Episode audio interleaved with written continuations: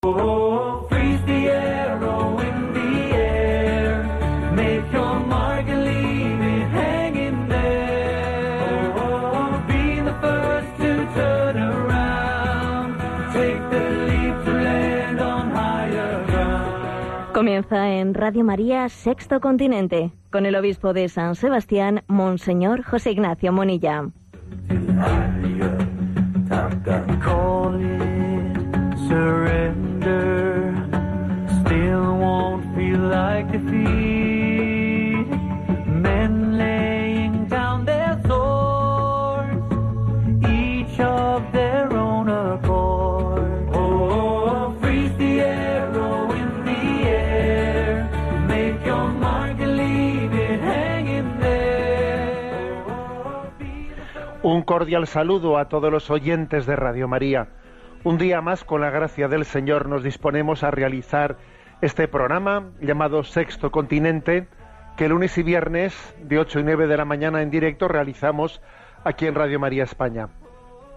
Saludamos también especialmente a quienes siguen el programa a través de Internet, bien sea en directo o bien sea a través del podcast de Radio María o del canal de iVox que lleva como nombre Sexto Continente, que lo escuchan en diferido en tantos otros lugares.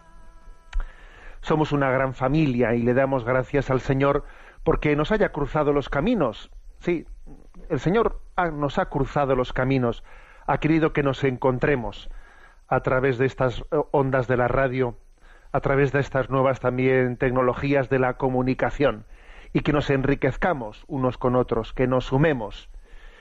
Quiero comenzar el programa a propósito de, bueno, pues de un episodio que ha acontecido en España esta semana, pues diciendo cómo la proclamación de la fe siempre mm, conlleva persecución.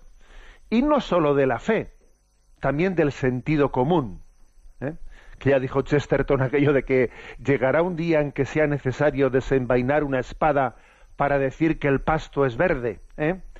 con, con su habitual sentido del humor, sí, la proclamación de, no solo de la fe, como digo, sino de, aquello que es de sentido común básico, pues muchas veces requiere, pues, o sea, conlleva la persecución, conlleva la incomprensión, la ridiculización, el martirio.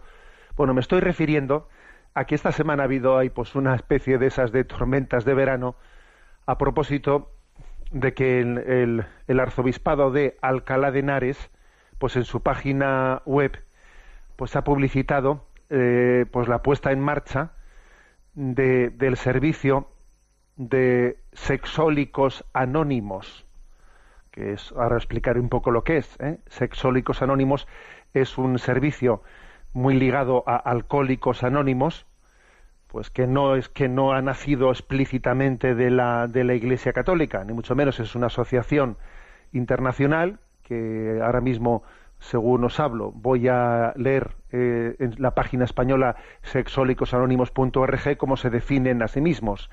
Sexólicos Anónimos es una comunidad de hombres y mujeres que comparten su mutua experiencia, fortaleza y esperanza para resolver su problema común y ayudar a otros a recuperarse. El único requisito para ser miembro es el deseo de liberarse de la lujuria y alcanzar la sobriedad sexual. Para ser miembro de Sexólicos Anónimos no se pagan honorarios ni cuotas. Nos mantenemos con nuestras propias aportaciones. Sexólicos Anónimos no está vinculada a ninguna secta, ni confesión religiosa, ni partido político, organización o institución alguna. No desea intervenir en controversias, no resalta ni se opone a ninguna causa. Nuestro objetivo primordial es mantenernos sexualmente sobrios y ayudar a otros sexólicos a alcanzar la sobriedad sexual. Tú fíjate, esta es su presentación. Se trata de una, de una asociación que ni mucho menos ha nacido en España, que es internacional, que encontraréis fácilmente su web internacional. Bueno, pues digamos que el, obispado de Alcalá de Henares lo que ha hecho ha sido, pues, ofrecer a través del centro de orientación familiar ese servicio ese servicio de ayudar a través de, esta filosofía ¿no? de sexólicos anónimos, ayudar a alcanzar esa, esa sobriedad. Porque es obvio, es obvio que en las adicciones, primero, es obvio que existen ¿eh? adicciones. al sexo. Y, y esas adicciones no tienen únicamente un componente moral, espiritual, sino que también tienen un componente psicológico, que pueden llegar a ser adicciones que están, que, que tienen nuestra, como vamos, como la propia, el propio concepto de adicción conlleva, ¿no? que tienen nuestra voluntad atrapada. Luego requieren eh, al mismo tiempo pues una lucha espiritual, moral y al mismo tiempo también psicológica, ¿no? Y de, de, un cierto acompañamiento, digamos, terapéutico, terapéutico. Bueno, pues esta ha sido la, pues un obispado, eh, un obispado con una conciencia, pues clara, ¿no? De cuáles son las necesidades, ofrece ese servicio. Y entonces viene ahora el coro de los ignorantes. ¿eh? Y hemos tenido cadenas televisivas, hemos tenido determinados comentarios, incluso hasta también algunas páginas de esas digitales, ¿no? De información eh, religiosa digital, ¿eh? pues que se lanzan no contra el, obispo de Alcalá, diciendo pues que es una propuesta delirante, ¿no? Sexólicos anónimos, la delirante propuesta del obispo de Alcalá para liberarse de la lujuria. Hemos leído, ¿no? Y entonces, bueno, me ha gustado mucho el titular que en Hispanidad han puesto ¿no? a, este, a este ataque absurdo, ¿no? Cuando la ignorancia se burla de la excelencia. Pues sí, me ha gustado el titular. Cuando la ignorancia se burla de la excelencia, porque es lo que ocurre. ¿eh? Digamos, estas páginas de, digitales de religión, estas, estas cadenas televisivas, ¿no? Pues que viven de la frivolidad, etcétera, ¿no? Cuando han lanzado este ataque a, a un arzobispado por haberse tomado en serio la ayuda y el socorro a quienes están atrapados, hacen un alarde de ignorancia. Entre otras cosas, porque si hubiesen investigado un poco, hubiesen encontrado pues que el, diario El País, que no creo que sea muy sospechoso, ¿no? De connivencias religiosas, ¿eh? el diario El País, el diario La Vanguardia, etcétera, llevan ya unos cuantos años publicando determinados informes, reportes sobre la extensión de las adicciones al, sexo, especialmente pues por lo, todo lo que Internet está generando de adicciones a la pornografía, de también adicciones como se llama del síndrome de, Don Juan, el síndrome de Don Juan, que es una especie de síndrome de romanticismo. El síndrome de Don Juan es el adicto a la seducción. ¿eh? Personas que en el fondo se han enamorado de enamorarse, pero no, no, son capaces de amar a un tú diferente de uno mismo, ¿eh? que juegan con las personas, que seducen eh, seducen, engañan continuamente, juegan con las personas, pero no son capaces de tener una relación estable, ¿no? Bueno, todo tipo de, adicciones al sexo de una y otra manera, pero que están haciendo sufrir mucho, muchísimo y que están siendo eh, ocasión de, de, muchas rupturas matrimoniales. Bueno, pues, pues existen, ¿no? Existen asociaciones de lucha contra estas adicciones. Por ejemplo, esta asociación internacional y un obispado pues, pone, vamos, integra ese servicio para que esté fácilmente alcanzable, ¿no? A, pues a, todos aquellos que tienen esa gran necesidad. Y ahora viene, como digo yo, el coro de los ignorantes. Y la ignorancia es atrevida, no, atrevidísima. ¿eh? La delirante propuesta del obispo de Alcalá para liberarse de la lujuria. Bueno, pues repito esta, ¿eh? este titular de hispanidad. Cuando la ignorancia se burla de la excelencia. Pero claro, cuando la ignorancia se burla de la excelencia, en el fondo lo único que deja patente es la propia ignorancia, la propia inconsciencia de qué, de qué estamos hablando. Se pensarán estos que, que Sexólicos Anónimos lo, ha inventado el obispo de Alcalá ayer, por, Dios, pero entérate, entérate de, de, hasta qué punto estamos hablando de un gran servicio internacional, de un ayudarnos, de un ayudarnos a vivir con sentido, y no a vivir esclavos, a vivir esclavos, ¿no? Porque es curioso que se ponga que se que, el paradigma, ¿no? del hombre del hombre moderno, de ese hombre moderno, de ese pensamiento único, en el fondo es el hombre esclavo de sus instintos, ¿no? Bueno, pues este es el saludo de entrada en este programa de hoy. Cuando la ignorancia se burla de la excelencia, pues, pues bueno, pues por mucho que intente burlarse, en el fondo es una es una ocasión que nos da de dar a conocer nosotros también en la entradilla de este programa Sexto Continente de la existencia, por ejemplo, de, ese recurso de sexólicos anónimos, porque queremos ser libres y queremos vivir la, la sexualidad con la libertad de los hijos de Dios, sin ser unos esclavos manipulables, porque no hay, eh, no hay dictadura más sofisticada que aquella que consigue que sus esclavos sientan placer en serlo. Cuando una dictadura del pensamiento único consigue consigue dominar, consigue someter a la población, haciendo que tenga adicciones que le causen placer, si tú llegas a tener esclavitudes que te causan placer, entonces ya esa sí que es la dictadura más consolidada. Y claro, existe, pues hay a quien no le gusta que intente romper estas cadenas. Pues sí, somos, hemos sido creados en, en libertad y tenemos que luchar por ella, para liberar la libertad esclava.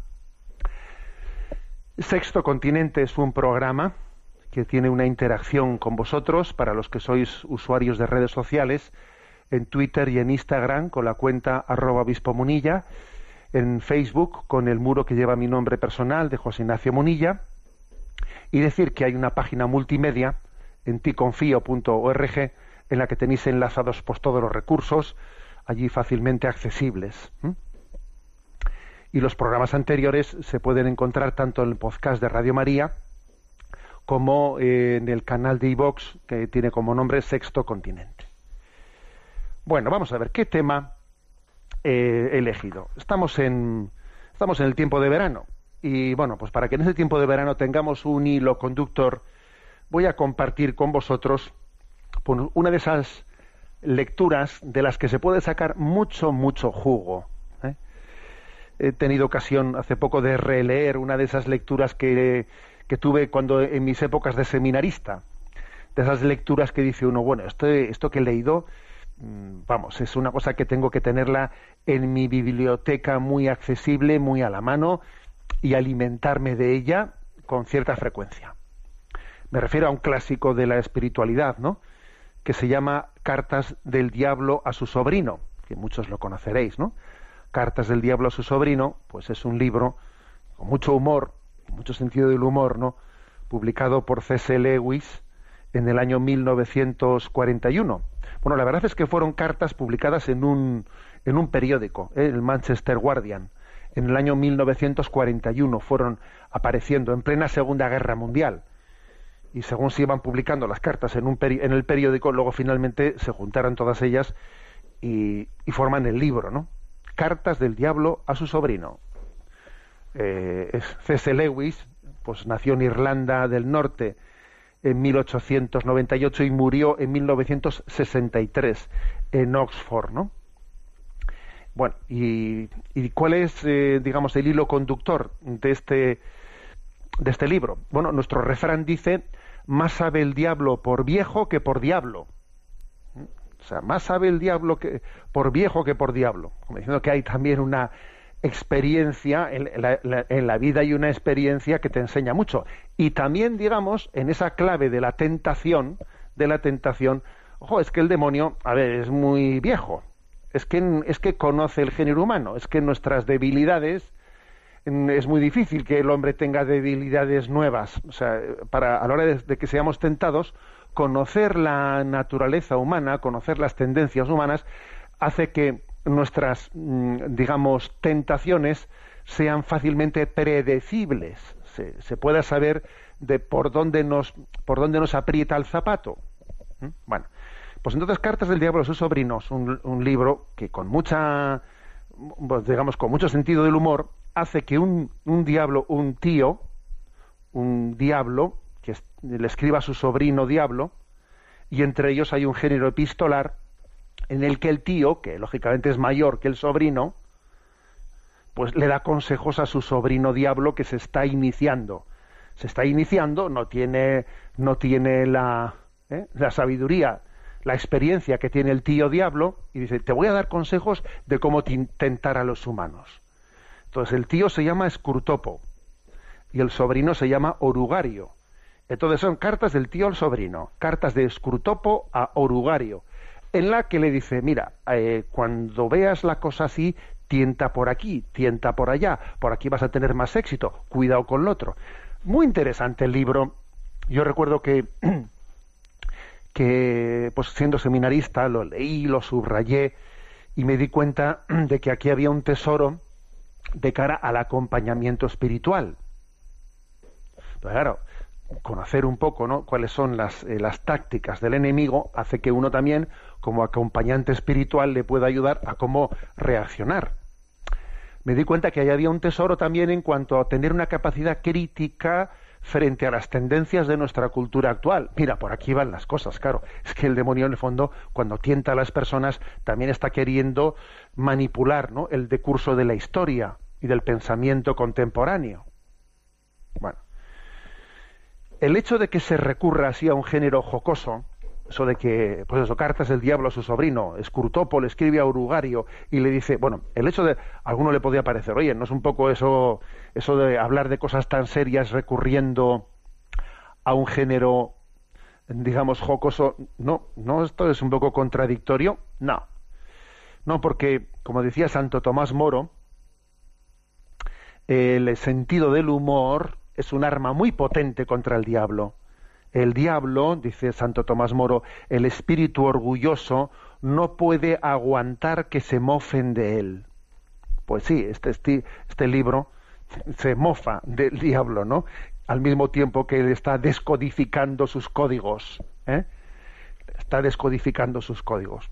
Por cierto, que el propio Lutero, Lutero decía que la mejor forma de expulsar al diablo si no se rinde ante el texto de las escrituras es mofarse y no hacerle caso, porque no puede soportar el desprecio. O sea que como vemos también en la tradición luterana, ¿eh? Pues también existe esta concepción, ¿no? que también en la tradición católica ha existido, de que al diablo ni, ni agua, ¿eh? como decía aquel, ¿no? Al diablo ni agua, ¿eh? y en el desierto bocadillo de polvorones, ¿eh? porque pues hay que ser contundente. Y el sentido del humor sirve, obviamente, ¿no? También para desenmascararle. Bueno, pues eh, vamos a, eh, antes de comenzar, digamos, la explicación de sus cartas, tenemos este momento de invocar a María. María, pequeña María, cantada por Kiko Argüello.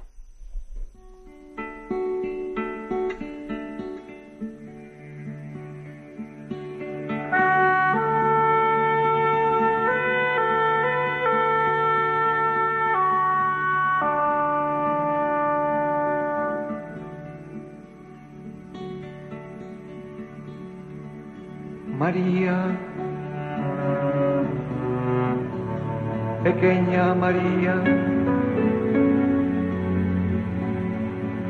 tú eres la brisa suave de día.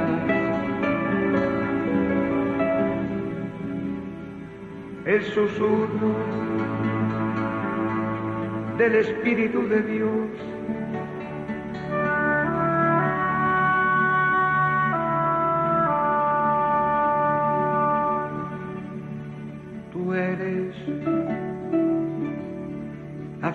de Moisés.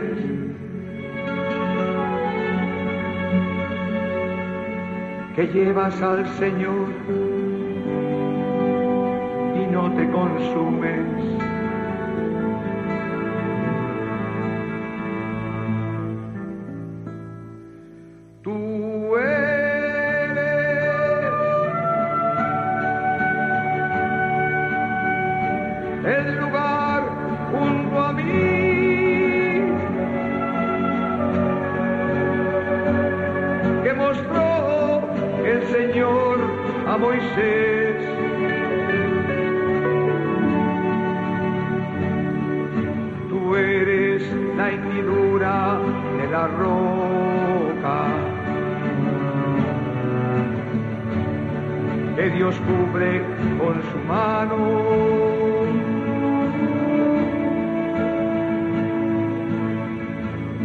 mientras que pasa su gloria.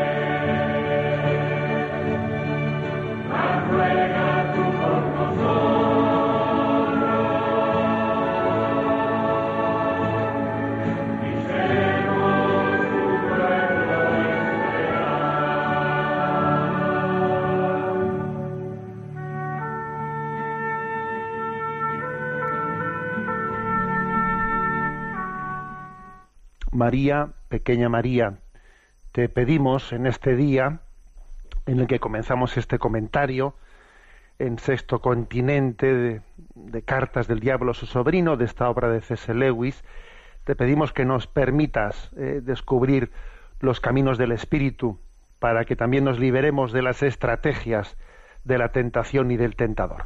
Bueno, la primera carta. La primera carta nos descubre esa carta de Scrutopo a Urugario, del tío diablo al sobrino diablo, nos descubre que la tentación, el tentador, intenta huir del terreno de la racionalidad y, y, el tentador se siente mucho más a gusto refugiándose pues en las sensaciones, en las emociones.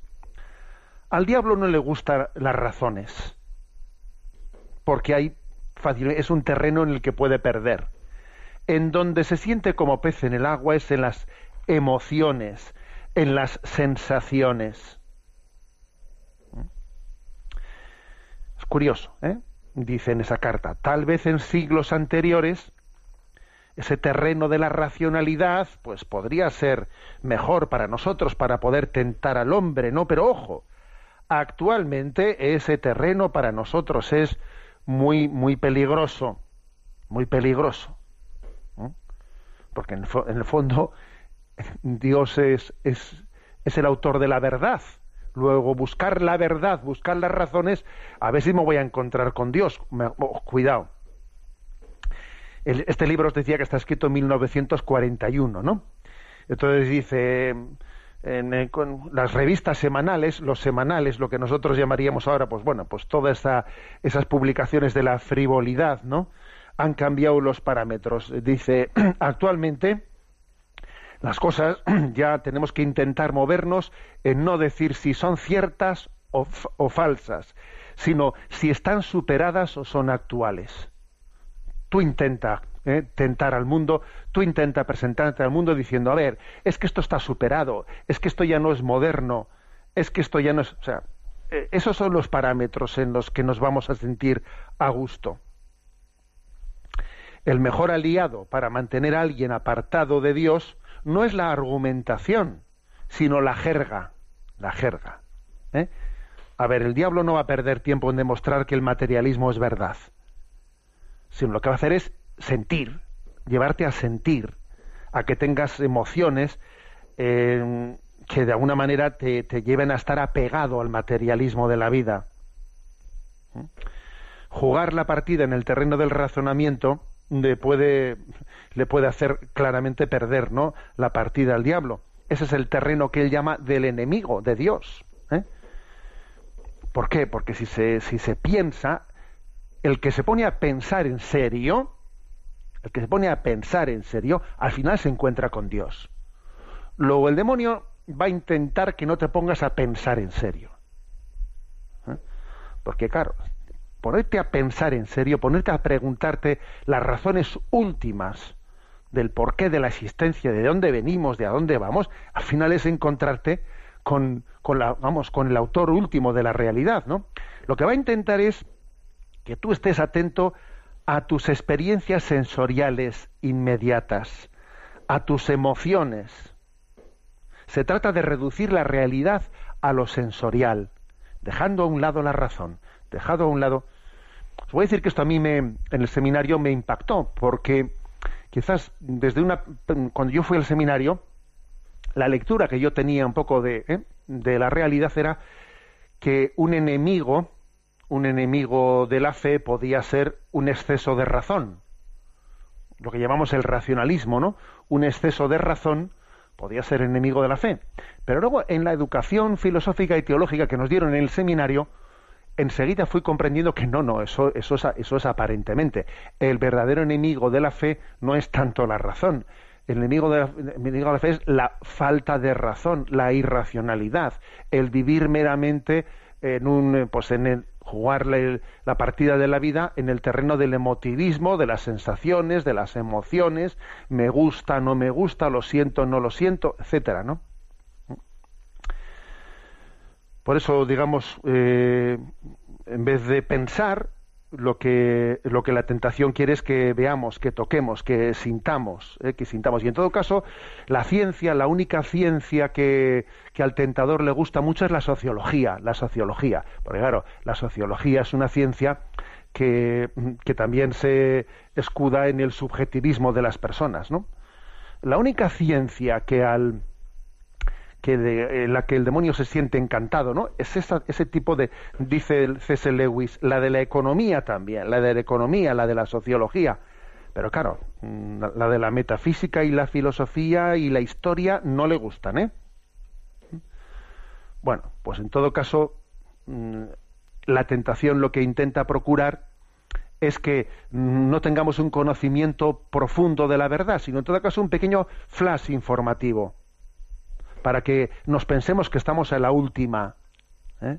y así nos sintamos engañados, pero que en el fondo no pensemos, sino que nos limitemos a sentir, a tener emociones, a tener experiencias así puntuales, pero no pensar en profundidad. Esta es el primer, digamos, la primera estrategia. ¿eh?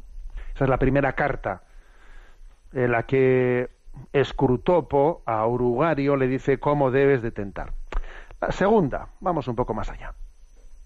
La segunda es curiosa porque y le dice, ¿y si tu cliente, ¿no? Porque él le llama, digamos, cliente, le llama a, a, pues, a, las almas que el demonio eh, está tentando. ¿eh? Cada demonio tiene, tiene sus almas y tiene que intentar que no se le escapen, ¿no? Entonces, de repente, pues ha habido una conversión un alma se ha convertido, se ha convertido a Dios y entonces, cuidado, ¿eh? los demonios dicen, a ver cómo actuamos ahora ante esta conversión, cómo, cómo hacemos, ¿no? Y entonces dice, ante una conversión, eh, el tío diablo le da un consejo a su sobrino, diciendo, bueno, mira, has cometido un error, no has sido capaz de evitar esa conversión, pero mira, no desesperes, vamos a ver. Hay que intentar que este que se ha convertido se decepcione cuando conozca a los nuevos eh, compañeros de camino en la iglesia. ¿Mm? Eh, hay que procurar provocar el descontento en ese encuentro con esos nuevos, eh, esos nuevos compañeros de camino, esos nuevos vecinos, esos también creyentes con los que se va a encontrar ahora que se ha convertido. Intentar decepcionarle. ¿Mm?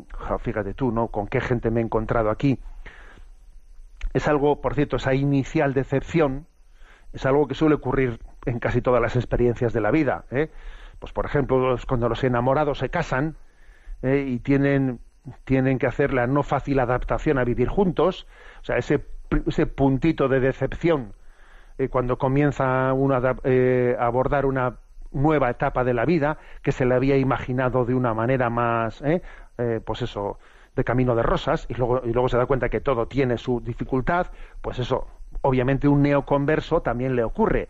Se ha convertido y claro, llega, eh, comienza su etapa ya de, eh, de, vida de vida de creyente y va teniendo sus decepciones, dice, aquí es donde hay que trabajarle. Este es un momento que el tentador aprovechará, aprovechando la manipulabilidad de las emociones, que le provocará una aridez que se le haga árido este camino nuevo que, que comienza, intentando generar en él decepción, intentando buscar el abandono del nuevo camino que ha iniciado, ¿no? Y para ello, bueno, pues el demonio procurará que el, el, neoconverso se fije en todos los defectos de las personas con las que se encuentra en la iglesia, incluso los más triviales, ¿no? Intentando que le resulten insoportables suele ser eh, de gran ayuda, pues para eso, ¿no? Para intentar llevar a la decepción a un neoconverso, pues, pues mira, pues ver, ver los defectos, incluso los más triviales. Mira, qué pesados son estos tíos, no hay quien les aguante. Pero mira qué mal cantan, pero mira que no sé qué, ¿no? Pero mira qué, qué, qué mal habla ese, pero qué patético, pero mira cómo viste, ¿no? y a veces también pues cosas más serias que esas, ¿no? Porque esas al fin y al cabo son triviales, pero también suele haber, pues eso, te encuentras con gente moralmente que deja que desear, gente que es avara, orgullosa, chantajista. estos son católicos, estos son cristianos. Oye, pues, pues em, em, comienza un poco como a, decepcionarse, ¿no? viendo los defectos de los demás. Lo importante, lo importante es generar esa decepción, ¿no? Y Escurtopó pues le dice a Urugario, tú aquí lo importante es que no le permitas al neoconverso hacerse preguntas del tipo como si yo siendo como soy no me puedo considerar un cristiano, ¿por qué? Eh? no es diferente, o sea, ¿por qué las demás personas no van a tener también sus defectos si los tengo yo? ¿Por, qué me escandalizo de que los tengan ellos, no? O sea, voy a ser yo, si yo me doy cuenta de que los tengo, ellos no los van a tener. No, eso tú intenta que no lo piense, obviamente. El neoconverso no tiene la humildad suficiente para percatarse de la tentación de la que está siendo objeto. Una tentación, por cierto, disfrazada de búsqueda de autenticidad ¿Mm? Es que hay que ser auténtico, ya, ya. Claro, el neoconverso se siente demasiado satisfecho de sí mismo por haberse convertido. ¿Mm? Y el demonio intentará sacar tajada de esa falsa percepción de seguridad que se siente, que le lleva a sentirse superior y a ver más los defectos del prójimo que los suyos propios. Diciendo, pues, aquí vamos a intentar sacar tajada de esta situación. Bueno, esta es la segunda carta, ¿eh? que como veis, pues tiene también su jugo, ¿no?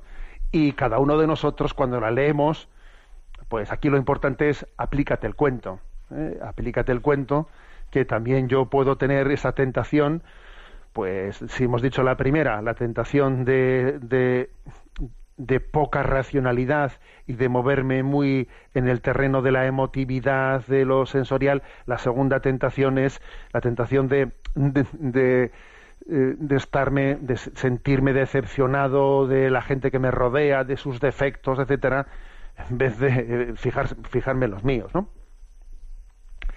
Eh, en la misma línea que esta segunda carta viene la tercera. En la misma línea la segunda carta todavía profundiza un poco más en cómo actuar ante una persona que se convierte. A ver, eh, hay que intentar por todos los medios que esa conversión que se ha producido la tenemos, o sea, tenemos que desactivarla, ¿no? Tenemos que desactivarla. Entonces, la tercera carta es una carta en la que plantea la hipótesis de un hijo que se ha convertido, un joven que se ha convertido, y entonces dice, a ver, ¿cómo hacemos esto? Bueno, pues vamos a intentar que su conversión sea puro espiritualismo, puro espiritualismo, pero que no le lleve a amar de verdad a su familia, sino por puro espiritualismo, en el fondo, a alejarse del amor real encarnado. ¿eh? Bueno, me pongo a explicarlo. Y dice, pues eso, esta carta, ¿no?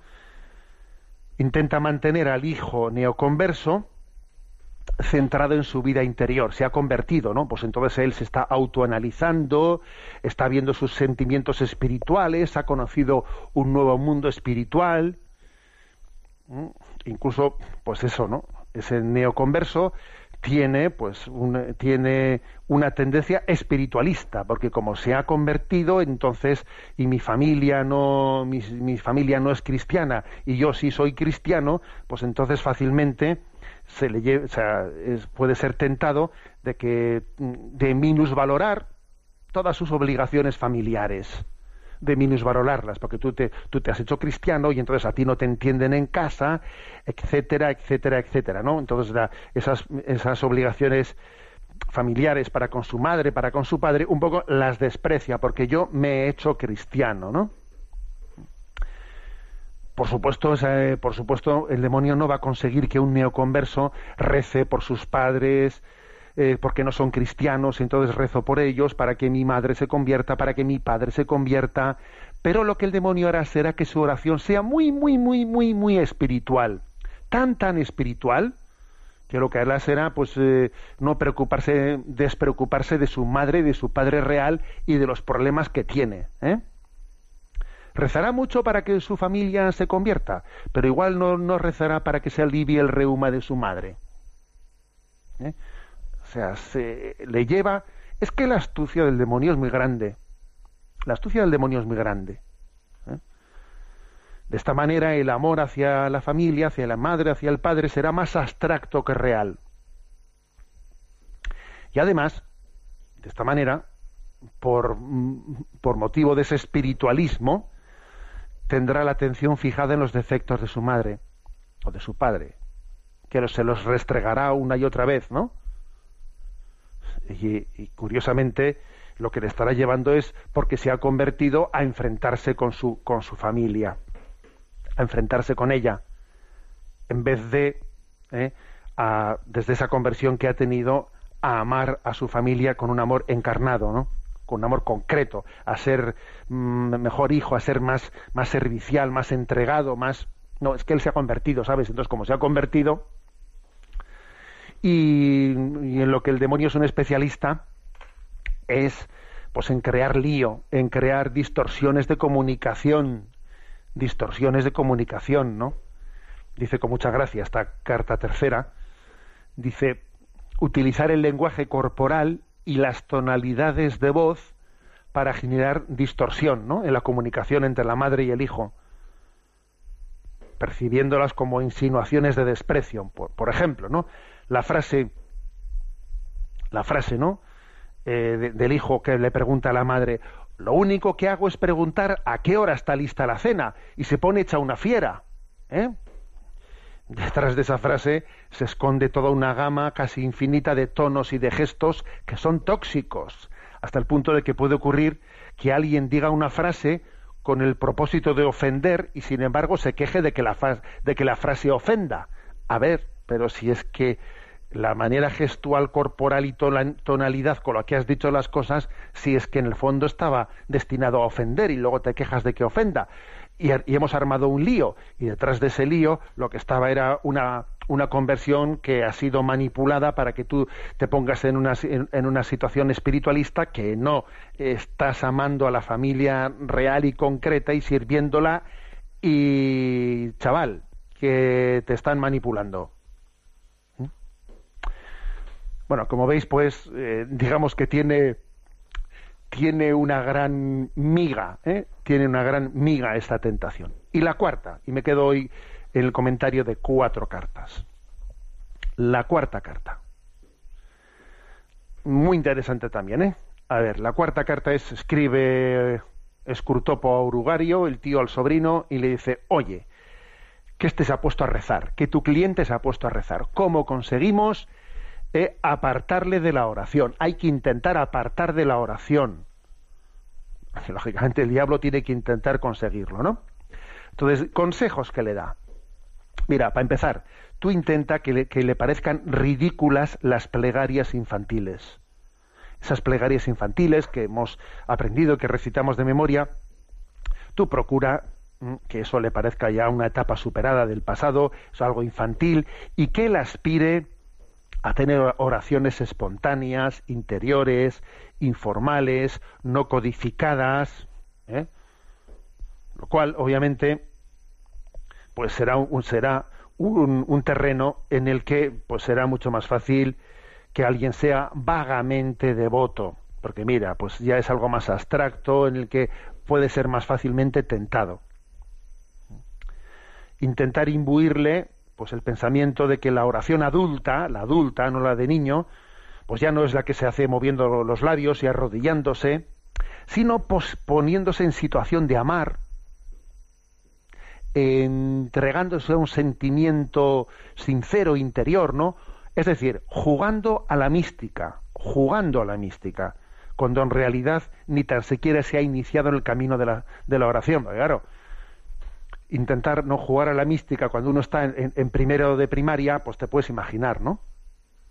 Pero este es, el demonio obviamente dice, cuida, vete a por ello. Tú, que la gente juegue a la mística y se olvide de sus oraciones sencillas, humildes, ¿eh? que no se ponga de rodillas, que sea mucho más... Decir que bueno, las posturas corporales no tienen ninguna importancia, hombre, que es eso de arrodillarse, que es eso de nada de hacer la señal de la cruz, que te sientas ridículo haciendo esas cosas, ¿sabes? Que te sientas ridículo. Que el orante no esté atento a Dios. Que no esté atento a Dios. Que sobre todo que se centre en sus propios sentimientos y sensaciones. Que confunda orar con pensar consigo en, sus cosas. Voy a pensar en mis cosas. ¿Qué es hacer oración? Pues eso, interior, o sea, pensar en mis cosas interiores, ¿no? Pero no es hablar con un tú distinto, no. Oraciones, pues buscarme a mí mismo en mis cosas interiores, ¿no? Procurar sentimientos y sensaciones. Y así que piense que el valor de la oración está en haber conseguido el sentimiento deseado. ¿Eh? Me he sentido en paz, me he sentido bien, me he sentido confundir la realidad con los sentimientos. Vamos, es una estrategia recurrente. Que la gente confunda lo que es oración con buscar sentirse bien. interesante, ¿eh? Esta forma de esta, esta carta del diablo a su sobrino de cómo intentar confundirnos en la vida de oración. Y dice, y por último, tú procura sobre todo tú procura que ese que estás tentando se dirija, ya que, ya que se ha puesto a rezar y no tienes, eh, no tienes ahora mismo capacidad de evitar que rece, tú procura que se dirija a una imagen de Dios que Él se ha creado, pero no al Dios que le ha creado a Él, a una imagen de Dios subjetiva, hecha a su imagen y semejanza. ¿Eh? O sea, que se dirija a eso, que no se ponga en presencia del Dios real, del Dios que se ha revelado en la Sagrada Escritura. Y termina la carta diciendo una frase impresionante, ¿no? Porque si alguna vez el que ora llega a dirigir su oración conscientemente, no al que yo creo que Dios es, sino al que Dios sabe quién es Dios, ¿no? Entonces el demonio está perdido. A ver, como alguien se llegue a dirigir su oración, no a una imagen subjetiva que yo tengo de Dios, sino al Dios verdadero que se ha revelado en Jesucristo, ahí el demonio no tiene nada que hacer, ha perdido la, ha perdido la, la partida. Por eso intentará siempre que confundamos la oración con la búsqueda de nosotros mismos, de nosotros mismos. ¿Mm? Bueno, decía que más vale, más sabe el diablo por viejo que por diablo. ¿eh? Bueno, pues hemos hecho una primera explicación o presentación de las primeras cuatro cartas. Cuatro cartas de este libro, Cartas del Diablo a su sobrino, y a lo largo del verano, si Dios quiere, pues continuaremos con esta, con esta exposición. Hace tiempo que no ponía este canto, eh, que es uno de mis cantos favoritos. ¿eh? Magnífico, de Christine eh, Daclario.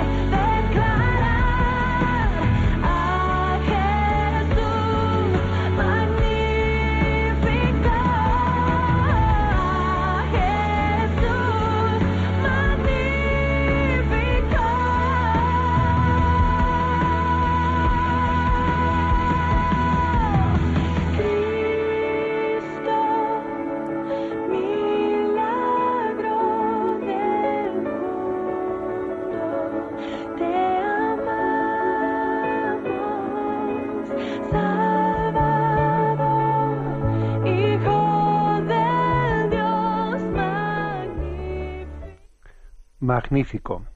Cristo, milagro del mundo, milagro del amor del Padre. Nuestro rincón del DOCAT. Tenemos el punto 66 que dice, ¿qué relación existe entre derechos y deberes? Y responde, aquel que comprende los derechos está asumiendo al mismo tiempo los deberes y las responsabilidades que se vinculan a ellos. El Papa San Juan XXIII dijo al respecto en Pacem in Terris, el número 30 dice, por tanto, quienes al reivindicar sus derechos olvidan por completo sus deberes o no les dan la importancia de vida, se asemejan a los que derriban con una mano lo que con la otra construyen. Hasta aquí, ¿eh? Este punto 66 que termina con esa cita de San Juan 23 en la Pachin Interris, dice, el que reivindica derechos y no reconoce deberes, pues está destruyendo con una mano, derribando con una mano lo que construye con la otra. Ya veis, eh, recordaréis que en este programa ya creo que hemos citado esa, esa frase de Victor Frank, el famoso psicólogo de la Escuela de la Logoterapia de Viena, ¿no? Que decía él que la estatua de la libertad en la costa este de Estados Unidos requiere una complementaria de la estatua de la de, los de los deberes, ¿eh? de la responsabilidad. La estatua de la libertad requiere en la costa oeste como complementaria la estatua de la responsabilidad, porque libertad sin responsabilidad, ¿eh? pues aquí se habla de lo mismo, pero en categoría de derechos, derechos y deberes. ¿eh? Estamos necesariamente rodeados por los demás y por sus derechos. Ojo, yo vivo en sociedad y estoy rodeado de personas que tienen derechos. Luego, si estoy rodeado de personas que tienen derechos, yo tengo también deberes y también los tienen ellos, ¿no? El beato Newman decía que la conciencia tiene unos derechos porque tiene unos deberes. Son dos términos que son correlativos, derechos y deberes conoceréis la verdad y la verdad os hará libres. Y esto, pues, estamos fundados en una verdad de la que se derivan derechos, derechos y deberes. ¿eh? Igual que en los puntos anteriores del DOCAT insistimos en que los derechos del hombre no provienen de la generosidad del Estado, sino de la mano de Dios, también así pasa de los deberes. O sea, es decir, igualmente se puede decir de los deberes, que también los deberes del hombre no provienen únicamente de que me lo obligan las leyes, no, es que eh, me lo, en, el fondo la razón última, no la inmediata, ¿eh? la inmediata será que los demás me lo requieren, pero la razón última de que tengo deberes no es porque no hay más remedio porque los demás me lo piden, sino que la razón última, igual que los derechos en el fondo, la razón última vienen de Dios, ¿eh? de que tengo una dignidad, también la razón última de, mis deberes es de que tengo una dignidad, una dignidad, o sea, que Dios me ha, creado como ser social, como ser social en el que mi dignidad está ligada también a, la de los demás. ¿eh? Y entonces pasa una cosa, que de la misma manera que el relativismo moral, que tanto está impregnando nuestra cultura, ¿no? Cuando se absolutiza el no el relativismo moral, los derechos básicos del hombre se relativizan. ¿Eh? Lo estamos viendo. Si se, si se relativiza, perdón, si se absolutiza el relativismo, pues entonces el derecho del hombre a la vida se también queda relativizado. Pues pasa lo mismo también con respecto a los deberes. ¿eh? Que si se absolutiza el, o que si el, el relativismo moral llega a impregnar nuestra cultura, pues eso afecta a los derechos y a los deberes. Y afecta gravemente a los derechos y a los deberes. ¿eh? Bueno, y mm, añado una, un comentario más que es muy interesante. ¿eh?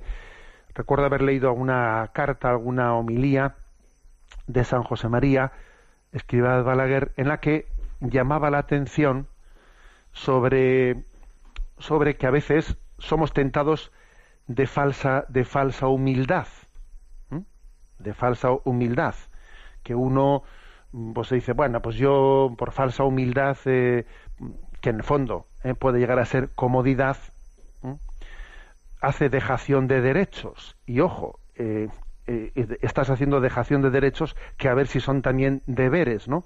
La expresión de San José María es la siguiente: esa falsa humildad es comodidad. Así, tan humildico, vas haciendo dejación de derechos que son deberes. Ojo, ¿eh? que son deberes. Luego, digamos que, a ver, si la verdad nos hará libres, no tenemos derechos, derecho a hacer de dejación de derechos. No, porque posiblemente también haya deberes que se escondan detrás de ellos. ¿eh? Mm, de la misma manera que también tenemos que estar atentos, porque siempre la tentación tiende a engañar. ¿eh? Eh, a veces, claro, aspirar a la tranquilidad es lícito, ¿no? Ah, ah, y todos deseamos, oye, pues tener también una convivencia pacífica, etcétera, ¿no? Aspirar a la tranquilidad es lícito, pero no a costa del cumplimiento de los deberes. Cuidado con lo de por la paz de una Ave María, ¿eh? cuidado con eso, porque mm, el aspirar a la tranquilidad no tiene que ser a costa del cumplimiento de nuestros deberes. Eso sería una falsa paz. ¿eh? Bueno, pues digamos que mm, sirva, ¿eh? sirva, aunque sea eh, de una manera sencilla, para, para comentar el punto 66, qué relación existe entre derechos y deberes.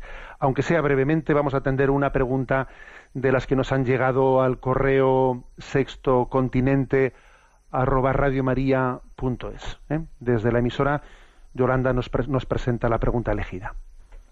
Muy buenos días. Adelante. Rocío Nufio nos pregunta desde Guatemala. Buen día, Monseñor Monilla.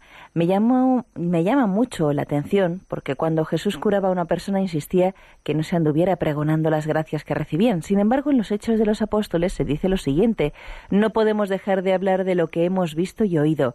¿Qué hacer entonces? ¿Lo contamos o no? Gracias por su respuesta y Dios le bendiga siempre vamos a ver, la petición de no divulgar eh, pues las curaciones que Jesús había hecho y le pidió que no lo, no lo fuesen contando, etcétera, está un poco en el contexto de lo que se llama en los evangelios lo que ha sido llamado como el secreto mesiánico. ¿eh? O sea, Jesús eh, era consciente de que existía el riesgo de que su mesianismo, el reconocimiento de él como el Mesías que Israel esperaba, fuese manipulado políticamente, porque existía una pues una deformación de esa expectativa mesiánica, queriendo que viniese un Mesías, pues político, que les liberase de los romanos, eh, etcétera, etcétera, ¿no? O sea, fue una, pues digamos, una lucha grande que mantuvo Jesús. Y de ahí viene, pues, esa, esa petición reiterada que en muchas ocasiones él dice, le pidió que fuesen discretos, que no lo contasen. Porque, por ejemplo, fijaros cómo el Evangelio de San Juan cuenta que cuando hizo el milagro de la multiplicación de los panes, le intentaron hacer rey, hacerle rey, y él huyó, etcétera. O sea que en ese contexto de falsa ¿eh? Eh, interpretación o contexto es en el que Jesús pidió que no fuese divulgado, ¿eh? en algún contexto determinado. Pero obviamente eso no quita no quita en absoluto pues mm, lo que ese texto de los hechos de los apóstoles dice no no podemos dejar de hablar lo que hemos visto y oído ¿eh? o sea de no ser que exista ¿eh? pues algún elemento pues como ese esa posible manipulación para que se lleve a mala interpretación de las cosas obviamente tenemos el deber de proclamar ante el mundo las grandes obras que Dios ha hecho en nosotros tenemos el tiempo cumplido la bendición de Dios Todopoderoso, Padre, Hijo y Espíritu Santo descienda sobre vosotros. Alabado sea Jesucristo.